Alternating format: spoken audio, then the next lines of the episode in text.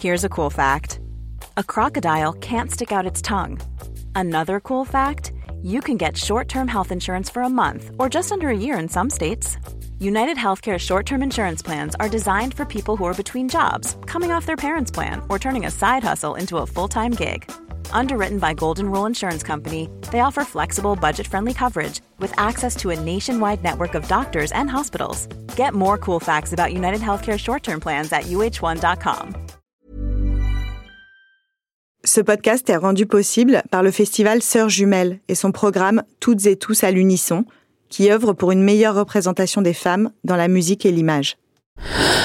Louis. Je vais vous raconter une anecdote. Nous sommes en 1913 et la compositrice Lily Boulanger est la première femme à remporter le prix de composition de l'Académie de France à Rome pour Faust et Hélène. Dans la foulée, à Paris, toute la critique musicale se précipite pour écouter l'œuvre primée et voir la compositrice qui se cache derrière. C'est une femme toute menue, pas franchement impressionnante physiquement. Le problème, c'est que la musique qu'elle propose ne correspond pas à ce que les oreilles considèrent comme de la musique féminine. L'une des critiques dit même Fort heureusement, elle a gardé l'apparence d'une jeune femme agréable. Car oui, je vous le donne en mille, historiquement, certains considèrent qu'il existe de la musique féminine et de la musique masculine. De même qu'il existe des carrières musicales plus taillées pour les hommes que pour les femmes. Early on, uh, I was a, a violin student at Juilliard Pre-College. Très tôt, uh, j'ai étudié le violon à Juilliard et j'y suis entrée à l'âge de 7 ans, donc j'étais très jeune. Et quand j'ai dit à mon professeur de violon à l'âge de 9 ans que je voulais devenir chef d'orchestre, elle m'a expliqué que les filles ne pouvaient pas faire ça. Donc ça, c'était la toute première fois. Marine Alsop est une chef d'orchestre américaine et l'une des plus connues au monde. And then, you know, throughout my et puis, tout au long de mon adolescence, j'ai parlé à différents chefs d'orchestre et je dois dire qu'en général, ils m'ont beaucoup soutenu. Mais il y a eu des moments où un chef d'orchestre m'a dit vous savez, vous pouvez diriger du Mozart, mais les femmes ne peuvent pas diriger du malheur, ou quelque chose de stupide comme ça. On a dit à Marine Alsop qu'elle ne pouvait pas diriger un orchestre, mais qu'elle pouvait encore moins diriger un certain type d'œuvre, celle de malheur en l'occurrence. Ça n'est pas juste anecdotique. Gustave Mahler, c'est un exemple frappant des stéréotypes qui pèsent sur les femmes qui ambitionnent de diriger. Pour beaucoup de musiciens, sa musique est considérée comme douloureuse, morbide. Pas nécessairement ultra technique, mais qui nécessite une grande maturité pour être abordée, notamment à cause du grand nombre de musiciens qu'elle requiert. Et tout ça, pour une poignée de chefs, ça en fait une musique de bonhomme. Dans cet épisode, on s'interroge sur les stéréotypes de genre qui pèsent sur les femmes dans le monde de la musique et qui font que dans l'esprit des musiciens, des spectateurs, des décideurs, il y a dans la musique des rôles féminins et d'autres masculins. Et que diriger de la musique, c'est définitivement une affaire d'hommes.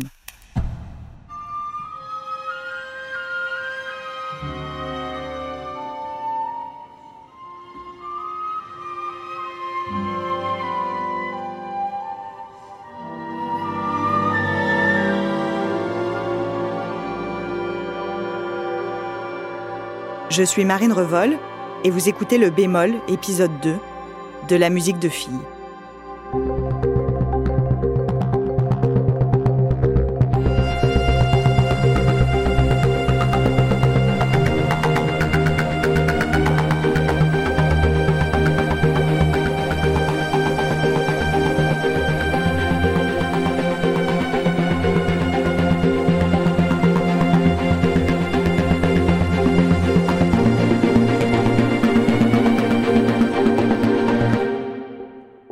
Historiquement, quand on regarde euh, le Conservatoire de Paris, c'est un établissement qui ouvre euh, après la Révolution euh, française, qui est un établissement mixte. Ce qui est hyper rare, parce qu'en fait, dans l'histoire, les universités étaient masculines et les femmes n'avaient pas le droit d'étudier. Donc là, on a un établissement mixte qui ouvre ses portes, qui accepte les filles dans des classes pour filles, et elles ont accès au piano, au chant, au solfège, en gros. Donc toutes les autres classes, c'est réservé aux garçons. C'est pas interdit aux filles, c'est réservé aux garçons. On attend 1850 pour que les classes de composition commencent à s'ouvrir. pour que les classes d'instruments à cordes, donc même le violon, violoncelle, c'était pas permis, euh, commencent à s'ouvrir aux femmes. Aliette Delalleux est journaliste, chroniqueuse à France Musique depuis 2016. Et les instruments à cordes sont hyper sollicités par les jeunes filles, donc ce qui fait qu'elles s'inscrivent en masse et que ça pose problème. Et au début du XXe siècle, en 1904, le Conservatoire de Paris impose des quotas pour qu'il n'y ait pas plus de quatre filles dans les classes d'instruments à cordes pour éviter qu'elles prennent la place des garçons.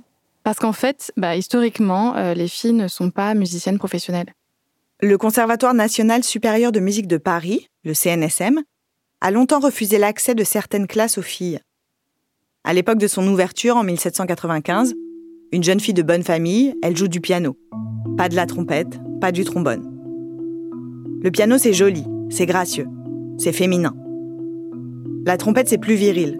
On souffle fort, on a les joues qui se déforment, on devient tout rouge, comme quand on charge l'adversaire avec son cheval et sa lance. Quand les petites filles jouent d'un instrument, historiquement, ce ne sont pas les mêmes que les garçons. Cela veut dire que dans la première relation d'un enfant à un instrument, dans le premier accès à la musique, il existe déjà une ségrégation entre les hommes et les femmes. Dès la formation, la distribution des instruments oppose les genres. Alors on pourrait penser qu'aujourd'hui on en est complètement euh, sorti, mais euh, lorsqu'on regarde les manuels de formation musicale, euh, les manuels de solfège, pour le dire avec un mot qui est parfois un peu, un peu écrasant, on s'aperçoit que l'iconographie des scènes musicales qui est présentée aux élèves et à leurs enseignants, eh bien, représente souvent les jeunes filles pratiquant justement des instruments à clavier qui permettent de conserver en théorie une posture euh, gracieuse, droite, euh, toujours agréable pour euh, ceux ou celles qui regardent ou écoutent les jeunes filles. Et en revanche, on représente les jeunes garçons à la basse, à, la batterie, à la trompette. Pourquoi pas aussi entouré d'un groupe de groupies féminines, évidemment. Mélanie Traversier est historienne, maîtresse de conférences en histoire moderne à l'Université de Lille et co-autrice avec Alban Rameau de La musique a-t-elle un genre? La musique, les pratiques musicales, les professions musicales ont depuis toujours euh, un genre, qu'il s'agisse euh, de décrire la grammaire même de la musique ou encore euh, d'associer à un genre les instruments de musique, par exemple, puisqu'il y a toujours eu un certain nombre de normes qui ont contraint les choix de pratiques d'instruments de musique. Ainsi, il a longtemps été peu recommandé aux femmes de euh, jouer euh, des instruments avant ou d'instruments qui étaient liés au monde militaire, soit pour des raisons euh, morales, soit pour des raisons d'esthétique. Il fallait que la femme demeure gracieuse, garde une posture élégante ne se compromettent pas et ne compromettent pas euh, sa dignité par des postures euh, obscènes en tenant un instrument entre ses jambes ou par des postures qui étaient peu agréables à la vue, justement avec les instruments avant, dont la pratique même déforme le visage, etc., etc. Donc, pendant très longtemps, les textes prescripteurs ont, entre guillemets, interdit la pratique euh, de la flûte, euh, des instruments comme le corps, etc., euh, etc., la trompette, aux femmes. Ce qui ne veut pas dire qu'en pratique, il n'y ait pas eu de femmes, évidemment, cornistes, flûtistes, etc., etc. Mélanie Traversier dit entre guillemets, mais en fait, l'interdiction des femmes à accéder à certains instruments et à certaines fonctions était parfois assez littérale. Quand on dit que le CNSM cantonnait les femmes aux classes de chant, de piano et de solfège, cela veut dire qu'il leur était interdit d'étudier la flûte ou le violon dans une formation professionnalisante. Ce que m'a expliqué Yacine Travet, c'est que c'est la même logique de ce qui est décent ou non qui a longtemps tenu les femmes à l'écart de la direction d'orchestre. Finalement, une femme derrière un clavier, euh, les pieds euh, sur les pédales, le corps n'est pas complètement déployé. Il peut l'être, hein, euh, évidemment, quand on, voilà, on se déchaîne au piano, finalement, le corps pourrait être en plein déploiement. Mais ce déploiement du corps est souvent plus masqué qu'une instrumentiste qui va souffler dans un trombone ou dans un instrument avant, voilà, ou avec le souffle qui est en jeu, avec des gestes marqués.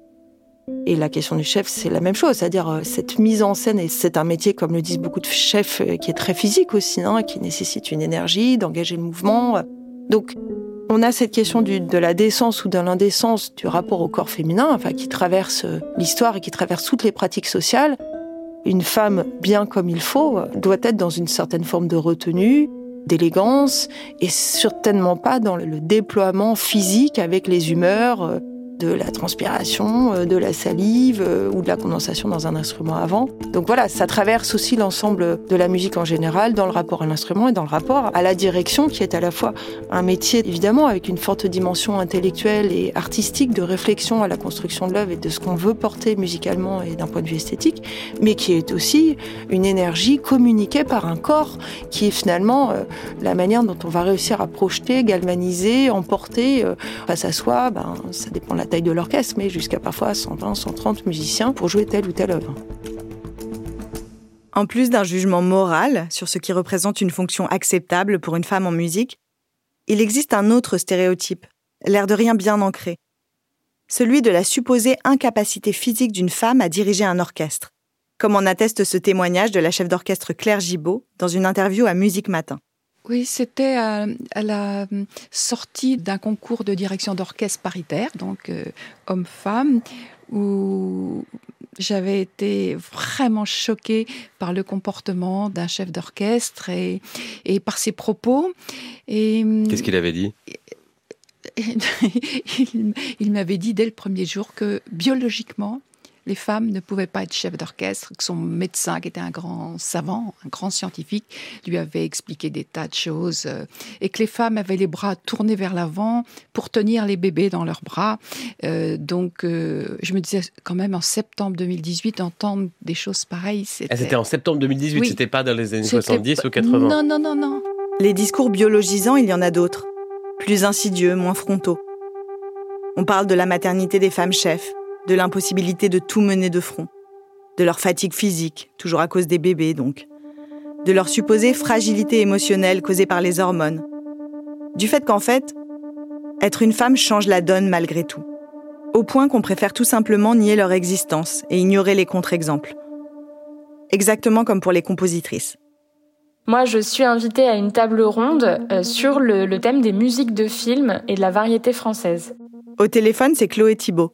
Elle est journaliste et autrice d'un livre, Toutes pour la musique. Et elle me raconte ce qu'il s'est passé le 2 avril 2023 à la table ronde à laquelle elle était invitée pour parler musique de film. À mes côtés, j'ai euh, des confrères journalistes, euh, un animateur et donc l'immense compositeur de musique de film, monsieur Vladimir Kosma. Il se trouve que la table ronde commence et l'animateur euh, propose de commencer avec moi, honneur aux dames. Donc je me dis, je me dis tout de suite qu'on est en plein dedans et il me demande ce qui a motivé l'écriture de mon livre Toute pour la musique. Donc moi, je sais que j'ai peu de temps pour l'exprimer et j'explique que si on parle de musique de film, ce qui est important de dire, c'est que les compositrices sont euh, quasiment absentes de cet univers-là. Parce que moi, depuis toute petite, je suis capable de te citer euh, ben, plein d'hommes, de grands hommes compositeurs, mais aucune compositrice.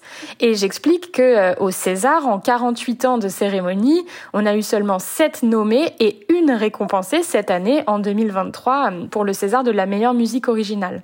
Donc moi, je développe mon, je développe mes informations sur la, présence des femmes dans la musique. Et là, euh, Monsieur Vladimir Kosma prend la parole et me dit d'emblée non, je ne suis pas d'accord avec vous. je m'y attendais pas du tout, ça m'a vraiment euh, saisi. Et en fait, il m'a expliqué que non, les femmes ne composent pas, les femmes ne font pas de musique. Donc moi, je le regarde avec de gros yeux et il me dit que euh, c'est déjà, euh, déjà une grande chose en fait que les femmes soient des interprètes, qu'elles elles sont interprètes et que les hommes composent. Et il nous dit chacun son rôle.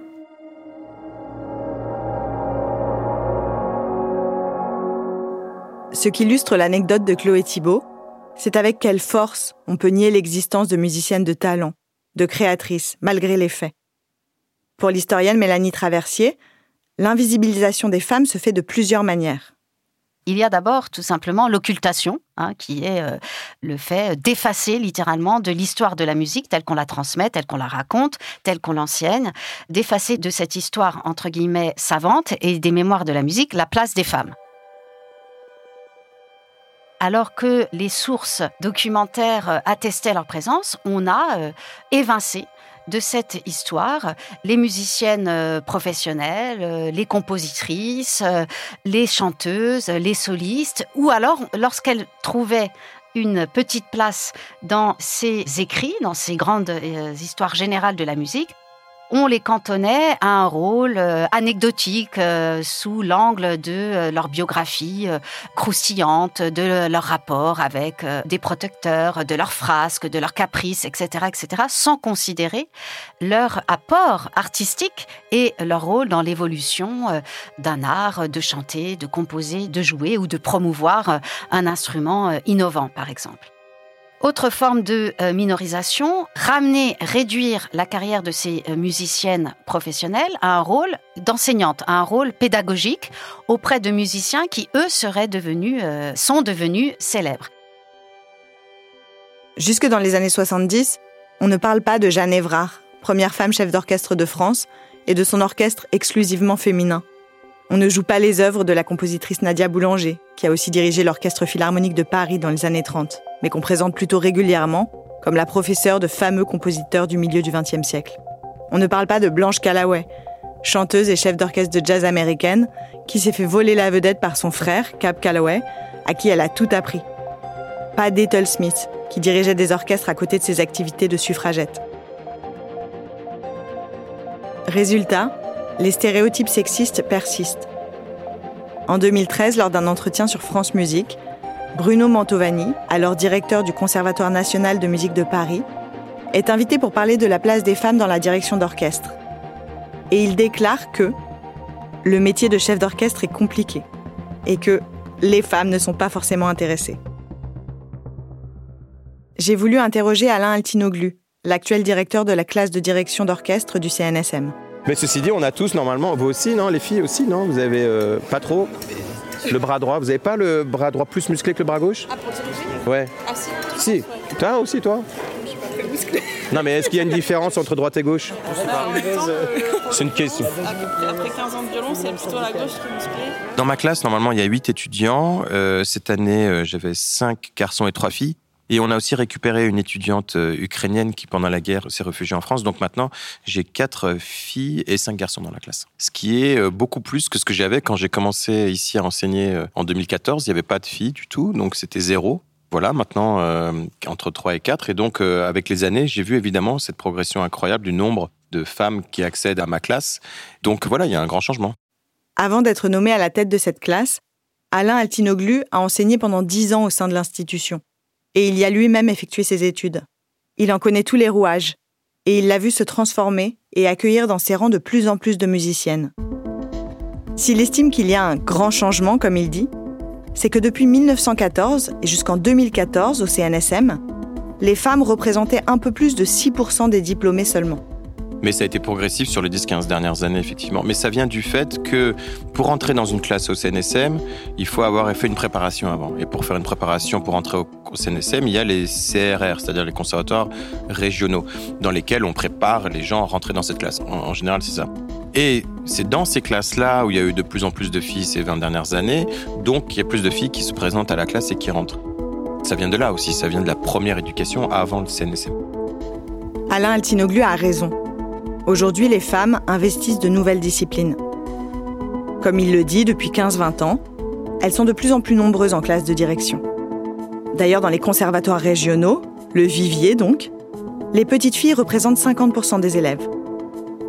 Mais une fois leur diplôme en poche, quand elles entrent dans le monde professionnel, que leur arrive-t-il? Il y a effectivement un phénomène d'évaporation, de disparition qui s'observe dans le temps. Si, si à un moment donné, il n'y a pas objectivement une action volontaire pour dire on va nommer des musiciennes à tel endroit, on va leur donner la possibilité d'être assistantes d'abord, puis ensuite celle-là, de fait, elles disparaissent. Pourquoi, dans le monde réel, on ne voit pas la parité se rétablir mécaniquement à tous les postes, à mesure que les femmes accèdent aux mêmes formations que les hommes? Quand les pionnières racontent euh, j'étais visitée finalement euh, on me disait ben non mais pourquoi t'es là? Ou il a fallu que je convainque et le prof et les autres élèves que j'avais ma place toute cette question de vous êtes seul dans un environnement, s'il n'est pas favorable à ce que vous soyez là, ça vous dissuade de rester aussi, hein, euh, un moment. La première fois que j'ai dirigé la dernière nuit des proms à la BBC en 2013, de jeunes chefs d'orchestre dans la trentaine, des chefs masculins, disaient que les femmes ne pouvaient pas diriger. Donc je pense, même si peut-être ce n'est plus dit aussi ouvertement, que c'est toujours là. Dans le prochain épisode, on vous racontera le sexisme auquel sont confrontées les femmes chefs d'orchestre. Comment la défiance des musiciens, l'ambiance testostéronée et les barrières institutionnelles les empêchent d'accéder à la direction et au pouvoir.